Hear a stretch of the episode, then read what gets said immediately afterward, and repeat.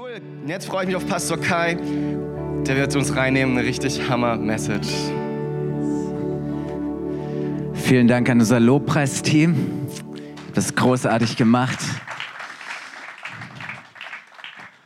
Jetzt am Wochenende die Möglichkeit hatten wir von äh, verschiedenen Kirchen hier in der Region ähm, eine Klausurtagung und ich durfte wieder selber ein bisschen Musik machen und ich habe heute Blasen an den Fingerkuppen. Früher habe ich jede Woche fast jeden Tag Gitarre gespielt.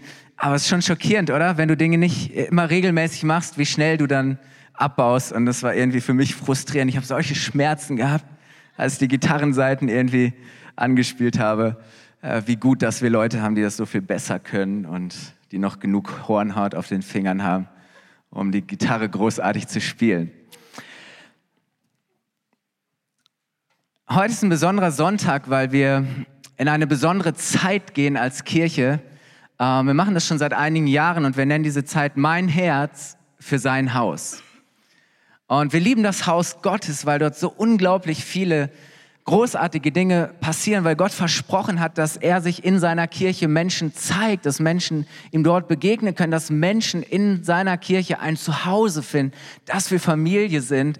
Und, ähm, und, und wir wollen einfach uns jedes Jahr auch ganz besonders nochmal darauf ausrichten, was Gott auch in unserer Kirche und durch unsere Kirche tun möchte.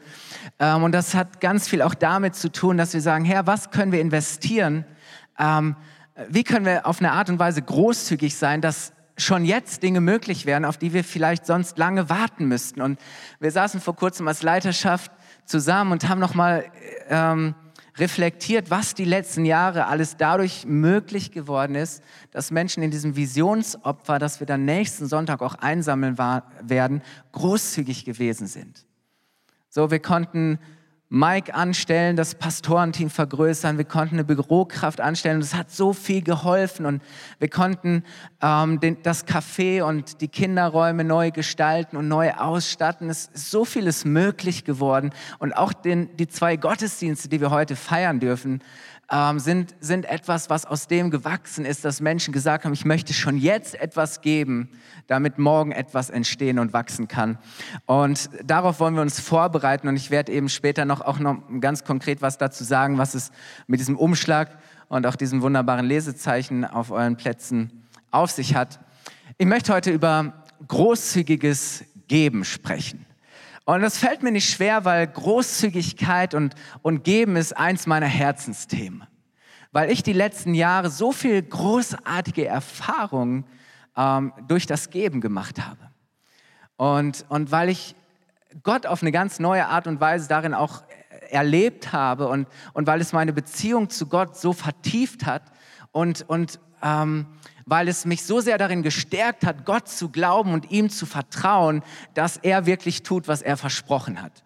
Und Gott hat so oft meine Erwartungen übertroffen. Gott hat so oft weit über das hinaus Dinge getan, ähm, als das, was ich irgendwo glauben konnte oder was ich in meinem Herzen hatte, obwohl ich dachte, dass ich schon viel Glauben investiert habe.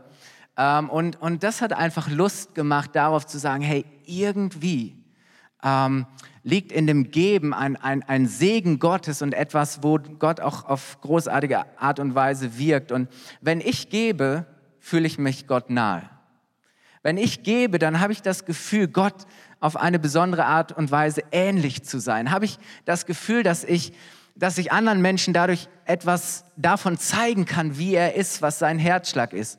Wenn ich gebe, dann habe ich wirklich das Gefühl, dass ich dass ich ausdrücken kann, wer er ist und wie er ist. Und, und, und so ist es für mich und, und viele andere erleben das auch so, eine großartige Möglichkeit, ähm, wirklich auch wiederzuspiegeln, wie Gott ist und Gott zu erleben. Und ich finde es so schade, dass viele, mein Eindruck, wenn es ums Geben geht, ähm, Schwierigkeiten haben oder dass dieses ganze Thema von Großzügigkeit und Geben irgendwie für sie negativ belegt ist, weil da ganz schnell solche Gedanken reinkommen oder vielleicht Prägungen oder Vorstellungen, die uns die Freude an dem rauben, was Gott eigentlich ähm, für uns hat. Und das ist so schade, weil wir oftmals das Herz und die Perspektive Gottes, die darin liegt, nicht wirklich erkannt haben. Ähm, und, und es uns schwerfällt deshalb, aufgrund dieser falschen Vorstellung, Gott voll und ganz zu vertrauen und uns auf das einzulassen, was er mit uns und durch uns tun möchte. Und ich würde dich gern in dieses Thema mit hineinnehmen, indem ich dir ein paar Fragen stelle. Und die erste ist, würdest du dich selber als einen großzügigen Geber, als einen großzügigen Menschen bezeichnen?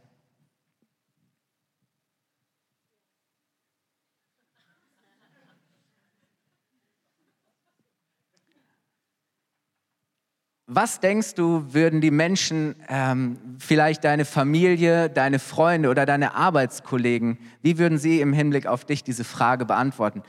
Würden Menschen in deinem Umfeld, mit denen du tagtäglich zusammen bist, sagen, dass du ein großzügiger Mensch bist?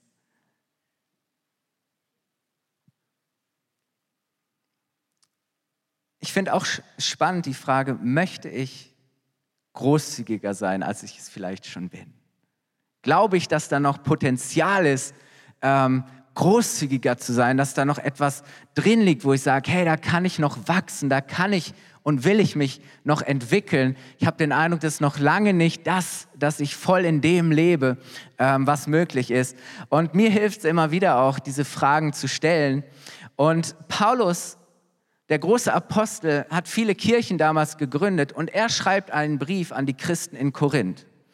Und es waren immer ganz viele Themen, die sie beschäftigt haben, ganz konkrete praktische Dinge, ähm, auf den Fragen auch, die sie hatten, auf die Paulus ihnen Antworten gibt oder wo er äh, Dinge beobachtet und sagt, hey, dazu muss ich euch mal was sagen. Und, und er schreibt einen Brief an die, an die Christen dort und, und ein ganzes Kapitel lang, 16 Verse, spricht er ganz konkret darüber, was es heißt, großzügig zu geben. Und er beschreibt, wie sie das tun können. Und es hatte einen ganz konkreten Anlass, weil Paulus war dabei, gerade Geld zu sammeln.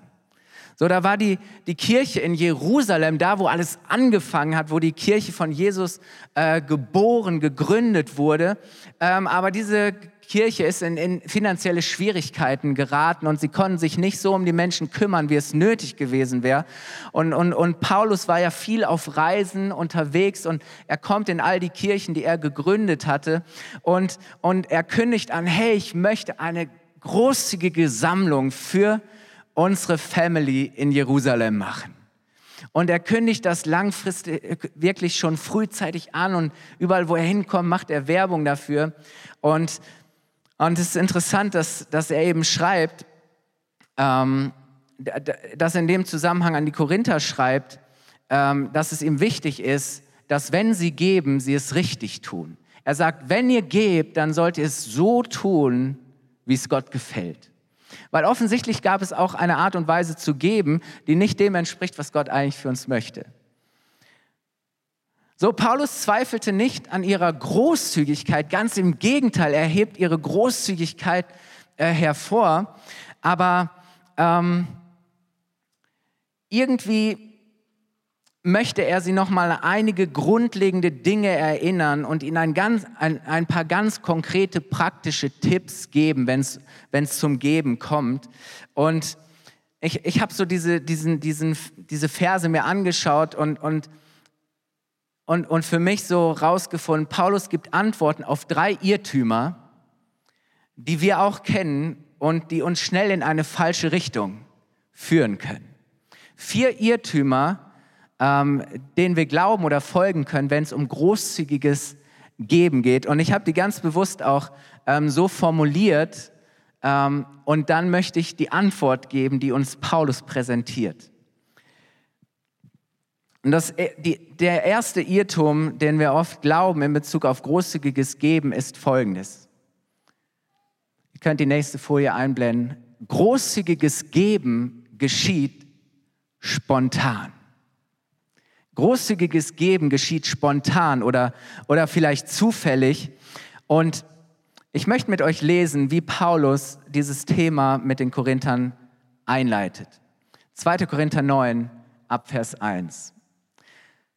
Er sagt, eigentlich ist es gar nicht nötig, euch überhaupt noch etwas zu dem Dienst, also zu der Sammlung für die Gläubigen in Jerusalem zu schreiben. Er sagt, eigentlich wisst ihr alles, eigentlich ist alles gesagt. Ich kenne ja eure Hilfsbereitschaft und ich hebe sie den mazedonischen Geschwistern gegenüber, also überall, wo er hinkam, immer wieder lobend hervor. In der Provinz Achaia, so habe ich Ihnen berichtet, sind sie schon seit vorigem Jahr bereit, sie sind ready, sich an der Sammlung zu beteiligen. Und tatsächlich hat sich die große Mehrheit von ihnen von eurem Eifer oder in anderen Übersetzungen heißt von eurer Begeisterung anstecken lassen.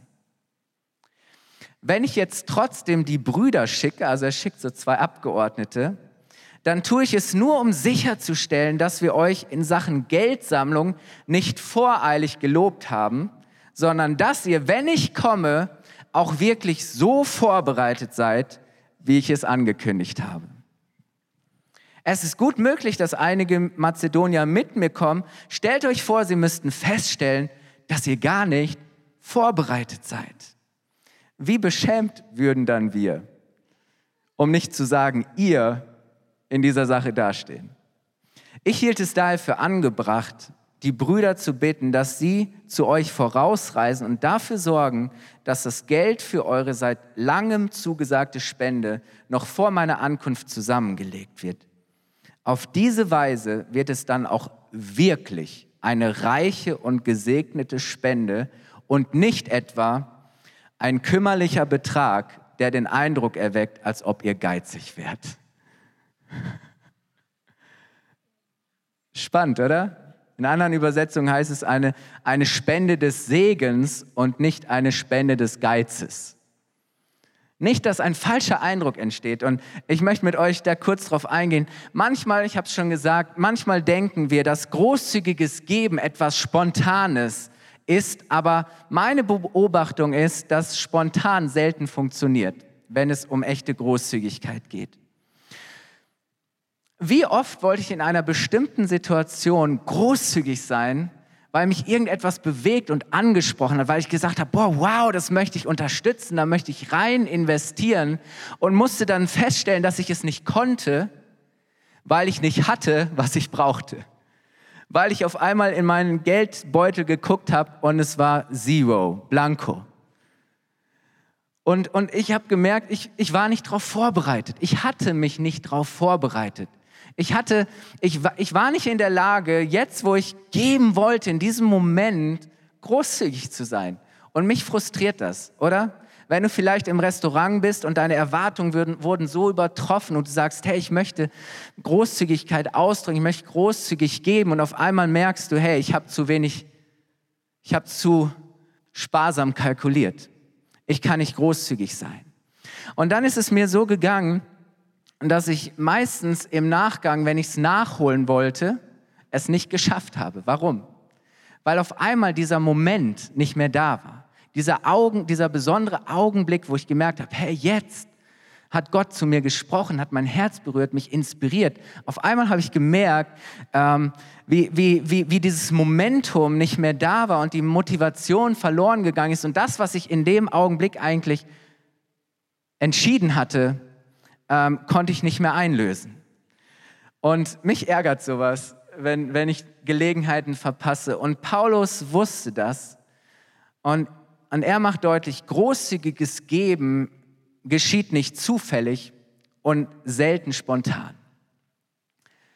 Und deswegen hatte er zum einen diese Sammlung schon frühzeitig angekündigt. Also er sagt, ja, ihr schon, schon, schon letztes Jahr habt ihr gesagt, wir sind bereit. Und ja, ich werde tatsächlich jetzt bald kommen um, um, um das Geld einzusammeln.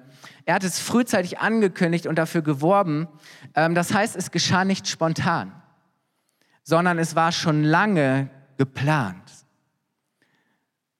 Und dann war es so, als Paulus das erste Mal kam, die Korinther waren gleich von Anfang an total begeistert und haben sich bereit erklärt, dass sie sich beteiligen. Und, und sie hatten wirklich Glauben, sie haben sich etwas Großes vorgenommen und, und sie haben sogar eine ganz konkrete, sehr großzügige Spendenzusage erteilt oder gesagt, hey, das ist, was wir geben wollen.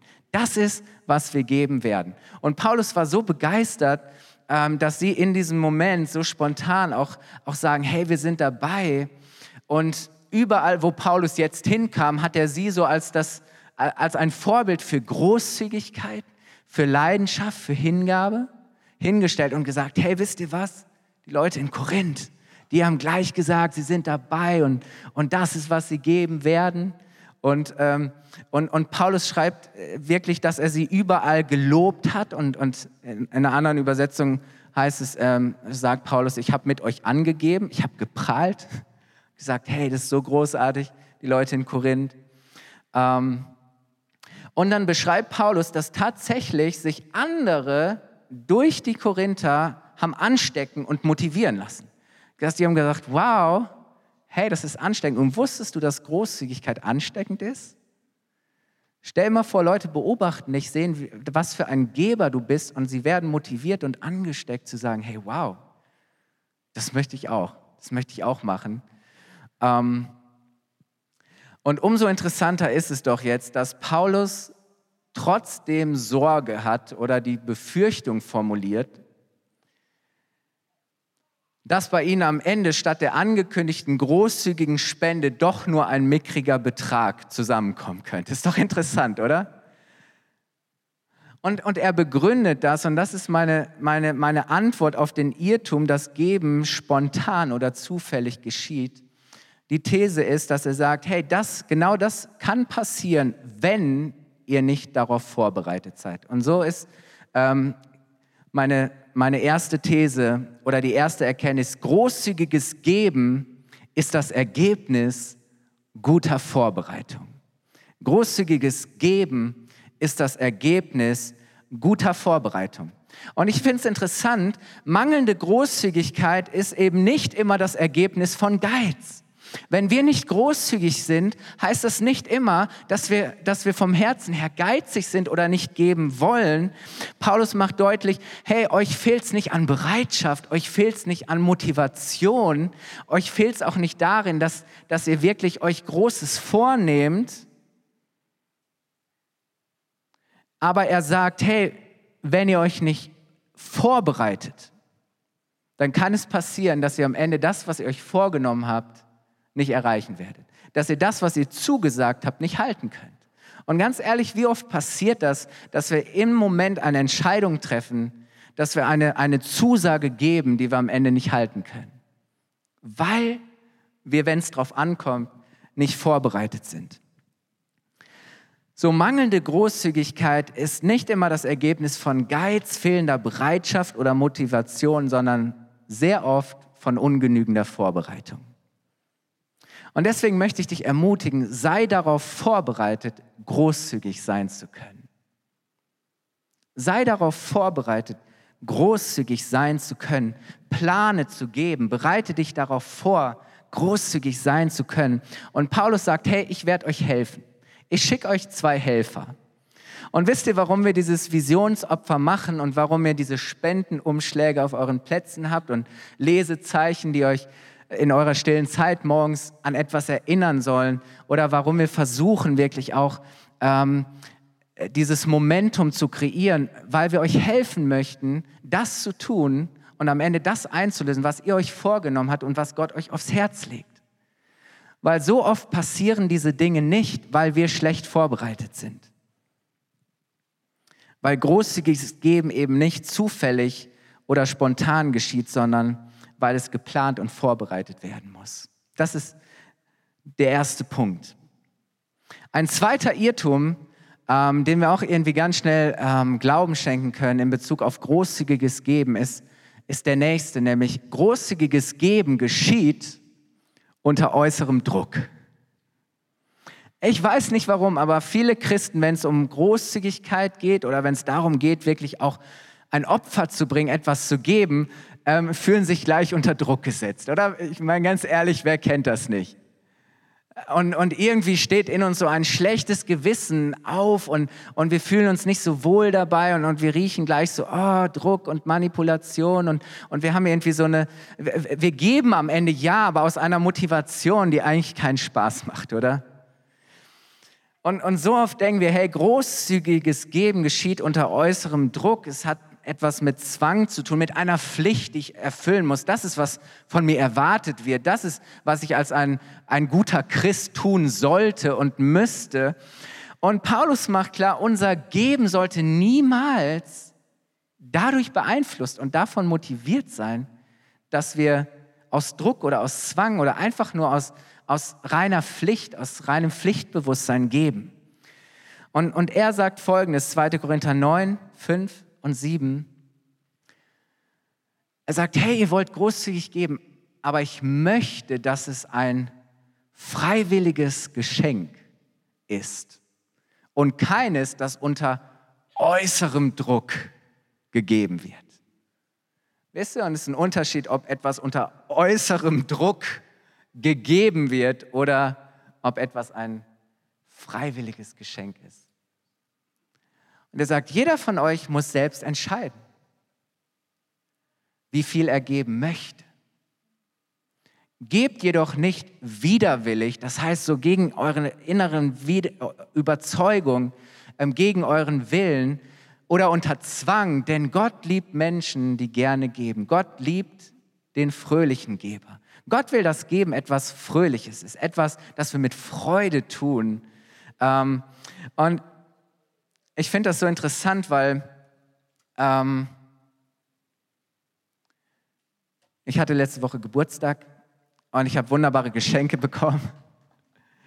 Und, ähm, und die Leute, die kamen, waren wirklich großzügig. Also ich war wirklich berührt über die Wertschätzung, die dadurch auch zum Ausdruck kam, weil ich wirklich den Eindruck habe, dass die Leute es gerne gegeben haben, dass sie Freude daran hatten, mich zu beschenken und Wertschätzung auszudrücken. Ich möchte dir mal eine Frage stellen. Würdest du dich über ein Geschenk von jemandem freuen, von dem du wüsstest, dass er dir dieses Geschenk nur ungerne macht. Dass er es vielleicht nur tut, um die Erwartungen, die vielleicht da sind, zu erfüllen. Dass er es vielleicht nur tut, weil es seine Pflicht ist, weil man halt ein Geschenk mitbringt, wenn man eingeladen ist.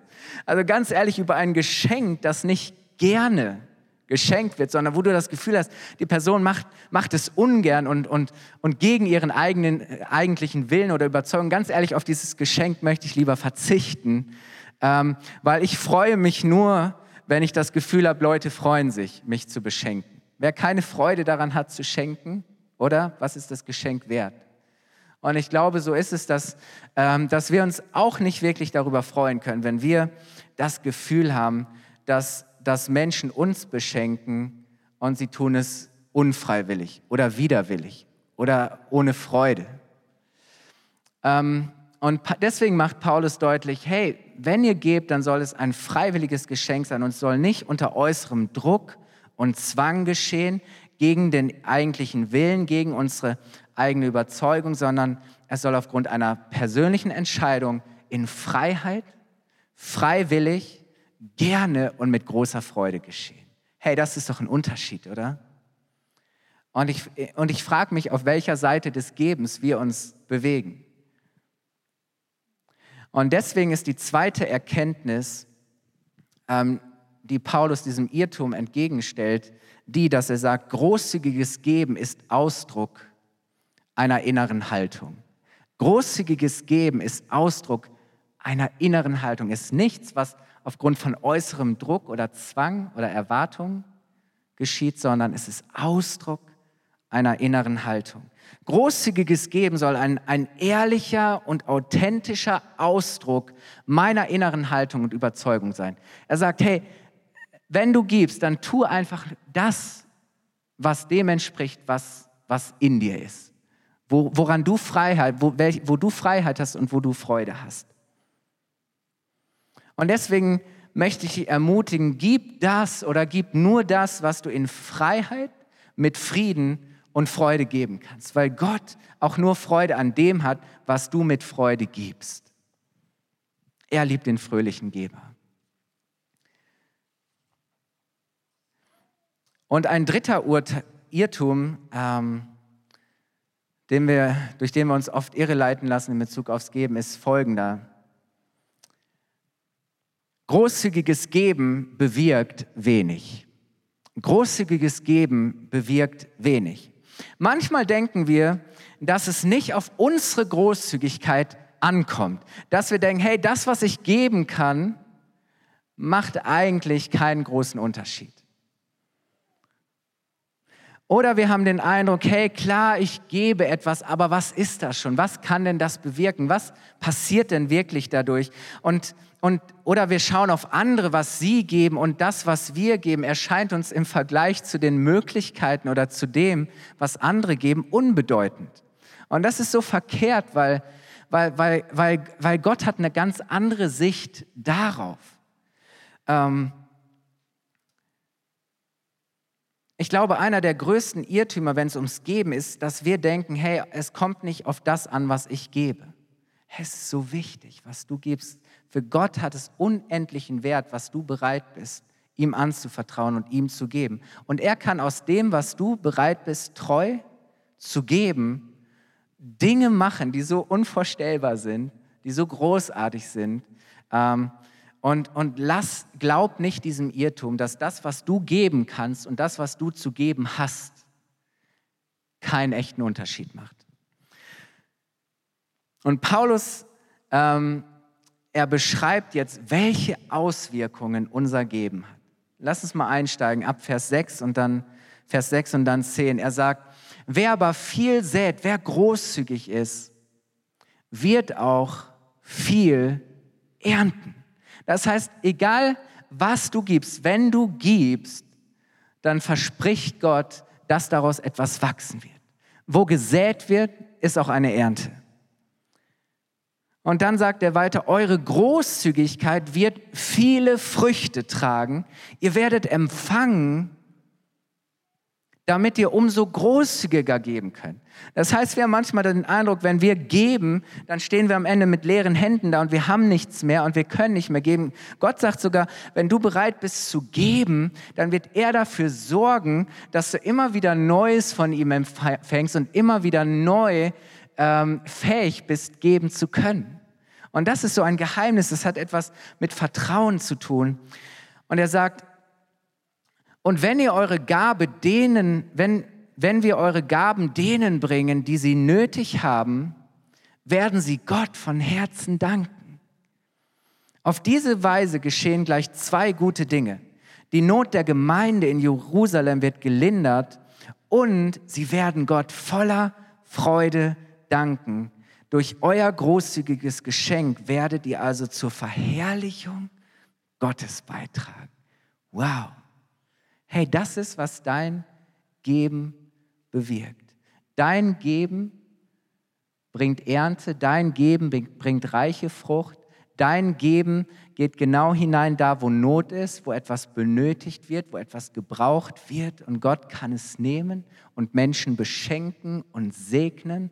Und er sagt, hey, du leistest so einen wertvollen Beitrag dafür, dass, dass Menschen geholfen wird, dass Gottes Plan und Bestimmung für Menschen ähm, verwirklicht werden können. Und das begeistert uns doch so sehr, dass wir sehen, hey, das, was wir investieren, dient dazu, dass immer mehr und mehr Menschen Jesus kennenlernen, dass immer mehr und mehr Menschen echte Freiheit erleben, dass sie ihre Bestimmung entdecken und dass sie anfangen, einen Unterschied zu machen im Leben von anderen Menschen.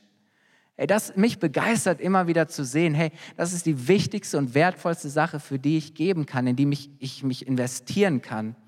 Und, und zu sehen, was Gott daraus macht und vor allem zu sehen, hey, die Dankbarkeit Gott gegenüber wächst. Paulus sagt, wenn ihr gebt, dann wird das die Dankbarkeit, die Menschen Gott gegenüber haben, so sehr steigern. Und er sagt, ihr tragt durch euer eure Großzügigkeit dazu bei, dass die Herrlichkeit und die Ehre Gottes in dieser Welt vergrößert werden. Wusstest du, dass, dass dein Geben ein großartiger Lobpreis ist? Dass du durch dein Geben die Herrlichkeit und die Größe und die Schönheit und die Offenbarung Gottes in dieser Welt vergrößerst. Herr, ist so genial, weil wir einen Gott haben, der ein Geber ist, der alles gibt, der großzügig ist, der segnet, der bereit ist, alles zu geben, dieser Welt zu dienen und sich ganz hinzugeben. Und deswegen das, zwei, das, das Letzte, was Paulus ähm, diesem Irrtum, dass das, was wir geben, keinen Unterschied macht, entgegenstellt, ist folgendes. Er sagt, großzügiges Geben ist verbunden mit großer Erwartung. Großzügiges Geben ist verbunden mit großer Erwartung. Je mehr wir glauben und erwarten, dass Gott durch unsere Großzügigkeit Großes bewirkt, desto großzügiger werden wir. Mich motiviert das. Je mehr Glauben ich habe, je mehr ich von dem sehen kann schon, was in der Zukunft aus dem wird und was Gott aus dem machen wird, was ich ihm jetzt und heute gebe, desto mehr motiviert es mich, weil ich weiß, die Saat von heute ist die Ernte von morgen. Und wenn ich sehe und, und einen Glauben habe für das, was Gott in den nächsten Jahren tun möchte mit uns als Kirche und sage, hey, schon jetzt kann ich die Saat dafür säen, dass das wachsen und dass sich das entwickeln kann, dass diese Kirche wächst, dass Menschen wachsen, dass unsere Reichweite, unser Einfluss wachsen und, und zu sagen, hey, da rein wollen wir immer wieder investieren. Mike hat gesagt, wir wollen Anfang Januar wirklich Menschen einladen, ähm, wollen, wollen, wollen ihnen Antworten auf Fragen geben. Gibt's Gott? Und, und, und, und wenn es Gott gibt, wie kann ich ihn erleben? Wie kann ich ihn finden? Ähm, und, und ja, das, das, dafür müssen wir investieren. Aber es lohnt sich doch so sehr, oder? Ganz ehrlich, was für einen Wert hat es, wenn ein Mensch, der verloren war, der Gott nicht kannte, gerettet wird, ewiges Leben hat und sein Leben schon jetzt hier auf dieser Erde sich verändert.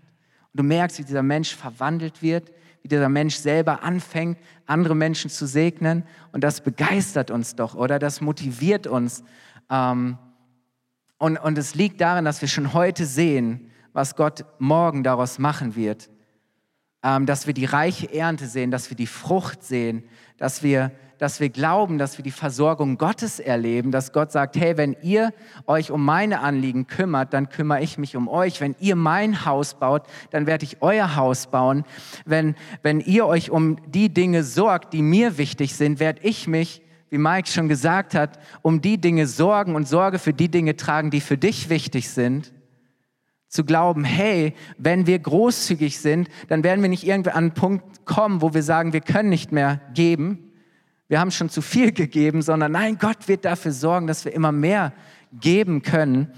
Und, ähm, und wir bringen andere Menschen dazu, Gott zu danken. Wir vermehren seine Ehre. Hey, wir ehren Gott dadurch. Wir verherrlichen ihn. So ein großartiger Lobpreis. Und es, diese Verheißung, die wir auch auf diese Lesezeichen geschrieben haben und, und wodurch wir euch ermutigen wollen und helfen wollen zu fragen, okay, was kann ich denn geben? Wer reichlich sät, wird reichlich ernten.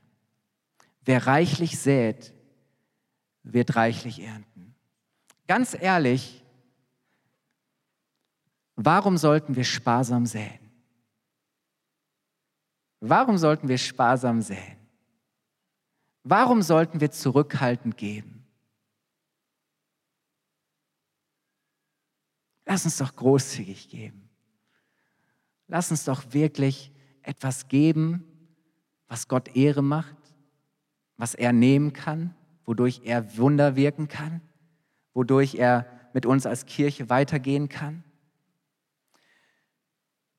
Ich möchte das Lobpreisteam nach vorne bitten und möchte schon jetzt zum Ende kommen. Vielleicht habt ihr euch gewundert, warum wir Schubkarren auf der Bühne haben, die mit Erde gefüllt sind. Ich glaube, dass Gott nicht umsonst, wenn es um das Geben geht, immer wieder dieses Bild davon gebraucht, dass wenn wir etwas säen, er das Wachstum schenkt dass wenn wir bereit sind, etwas in die Erde zu legen, etwas loszulassen und es wirklich stirbt und wir es weggeben, Gott sagt, wow, neues Leben wird daraus hervorbrechen. Und er sagt, wenn wir säen, dann wird daraus 30, 60 und 100-fache Frucht wachsen. Meine bessere Rendite bekommst du nirgendwo, oder? So eine Multiplikation. Sinni ist Banker, frag ihn. Ich, ich glaube, in dieser Welt gibt es das nicht. Das ist himmlische, himmlische Mathematik. Bei Gott funktioniert das. Ey, Gott kann so viel mehr. Gott sprengt unsere Vorstellungskraft. Du glaubst gar nicht, was Gott durch das tun kann und mit dem machen kann, was du bereit bist, ihm zu geben, was du bereit bist zu investieren.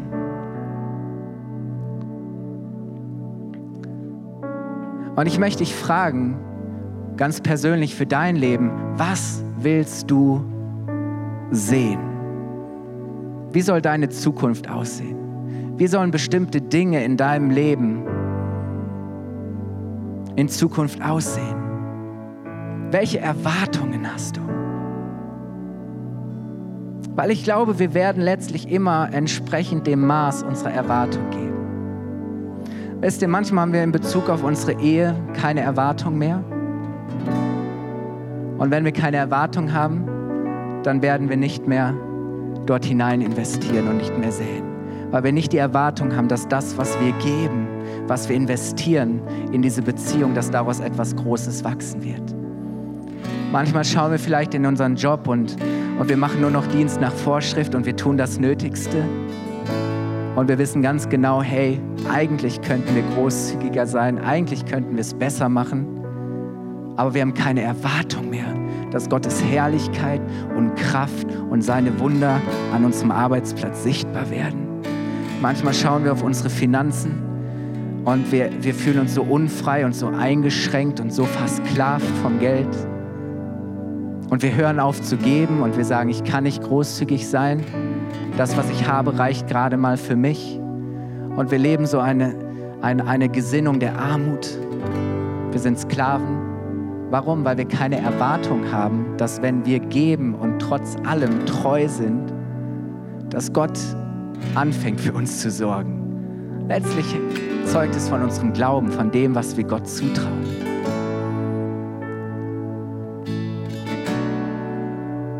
Hast du noch Glauben und Erwartung für deine Kinder? Bist du noch bereit, Gebete hineinzusäen? Bist du noch bereit, Gutes hineinzusäen, weil du die Erwartung hast? Die Zeit wird kommen auch wenn ich lange nichts sehe, wenn ich etwas in diese Erde hineinlege und es verschwindet und ich habe das Gefühl, es ist gestorben, hey, unter der Oberfläche fängt es an zu arbeiten. Und irgendwann keimt etwas auf. Ganz am Anfang ist es so klein, dass du es fast nicht sehen kannst. Vielleicht wolltest du es schon aufgeben und hast gesagt, es wird nichts mehr. Du hast die Geduld verloren. Aber hey, warte. Gott hat es versprochen. Was du säst, das wird wunderbare Frucht hervorbringen hast du noch Erwartung? Was erwartest du? Und wir möchten diesen Gottesdienst schließen und möchte dir die Möglichkeit geben, auch ganz symbolisch heute etwas in deinem Leben zu sehen. Ich glaube, dass der Heilige Geist jetzt zu Leuten spricht und sagt, hey, was möchtest du sehen? Wie soll deine Zukunft aussehen? Welche Erwartung hast du?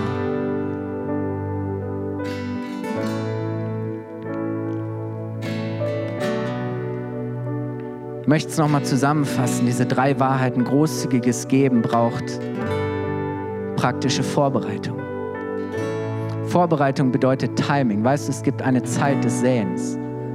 Es gibt Saatkalender, es gibt Zeiten, wo die Saat ausgebracht werden muss. Und wenn du diesen Moment, den Gott vorbereitet hat, wo du etwas säst, verpasst, dann, dann ist die Gelegenheit vorbei. Dann ist der Moment nicht mehr da und es kann nichts wachsen. So, wenn du merkst, heute ist dieser Moment, trifft die Vorbereitung dafür, dass etwas wachsen kann. Gib, wenn es dran ist, nutze den Moment, nutze die Gelegenheit. Möchte ich ermutigen, hey, überprüf deine Haltung, frag in dein Herz, wofür empfindest du Freiheit? Woran hast du Freude? Wobei hast du Frieden? Was möchtest du sehen? Was möchtest du geben? Und ich möchte dich fragen, hey, welche Erwartung hast du? Was siehst du im Glauben?